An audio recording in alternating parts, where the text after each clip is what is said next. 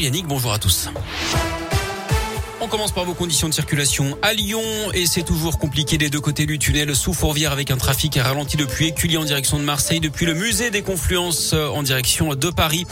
À la une, c'est une première en France, le premier procès dit de l'ubérisation au pénal. La plateforme de livraison de repas Deliveroo est soupçonnée de travail dissimulé. Elle aurait employé en tant qu'indépendant des livreurs qui auraient dû être salariés d'après l'accusation.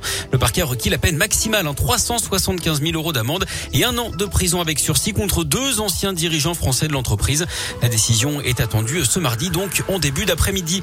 L'actu, c'est aussi la présidentielle. Journée plus calme aujourd'hui pour les deux finalistes qui préparent le débat de l'entre-deux tours prévu demain soir à 21h.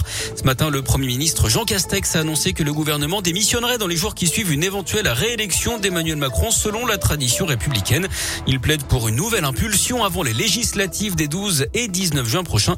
Du côté du Parti socialiste, réunion de crise aujourd'hui. 300 personnes attendues pour un conseil national après la très lourde de déconvenue du premier tour. Anne Hidalgo n'avait même pas atteint les 2%. Dans l'actu local, une séance de rééducation canine qui tourne mal au parc de Miribel-Jonage. Deux membres d'une association de protection animale ont été mordus par un chien qui était en réadaptation. Il aura attaqué au moment de sa rencontre avec un autre animal. L'une des personnes mordues a été transportée à l'hôpital Édouard Herriot à Lyon pour de nombreuses plaies. Une polémique à l'université Lyon 3. Le président de la faculté a annulé le bal de fin d'année prévu le 14 mai en cause de la discrimination. Il y aurait une liste d'étudiants et d'étudiantes indésirables. L'association qui organise le bal reconnaît une liste noire mais dément toute forme de racisme. D'après elle, il s'agit de personnes susceptibles de créer des troubles à l'ordre public. L'UNEF appelle à une manifestation contre le racisme, le sexisme et l'islamophobie à Lyon 3. Ce sera jeudi à midi devant la manufacture des tabacs.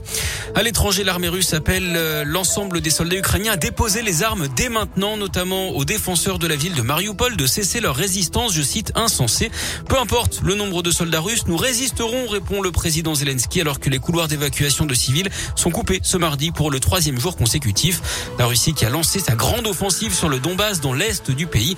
La ville de Lviv dans l'ouest épargnée depuis le début du conflit a également été ciblée par plusieurs frappes puissantes. Au moins sept personnes ont été tuées. De son côté, Bruno Le Maire veut un embargo sur le pétrole russe. Le ministre de l'économie dit travailler à ce scénario et demande aux autres pays européens d'arrêter leurs importations pour porter un coup à l'économie russe. À Moscou, près de 200 000 emplois seraient menacés par l'arrêt de l'activité des entreprises étrangères. Du sport du basket, l'Asvel se déplace chez le dernier Chalon ce soir à 20h. Et puis en cyclisme, le français Romain Bardet en forme pour son retour à la compétition. Il a terminé troisième hier de la première étape du Tour des Alpes, une compétition qui lui sert d'entraînement avant le Tour de France, son grand objectif de l'année. L'Auvergnat a également annoncé qu'il participerait au Giro, le Tour d'Italie, où il avait terminé septième l'an dernier.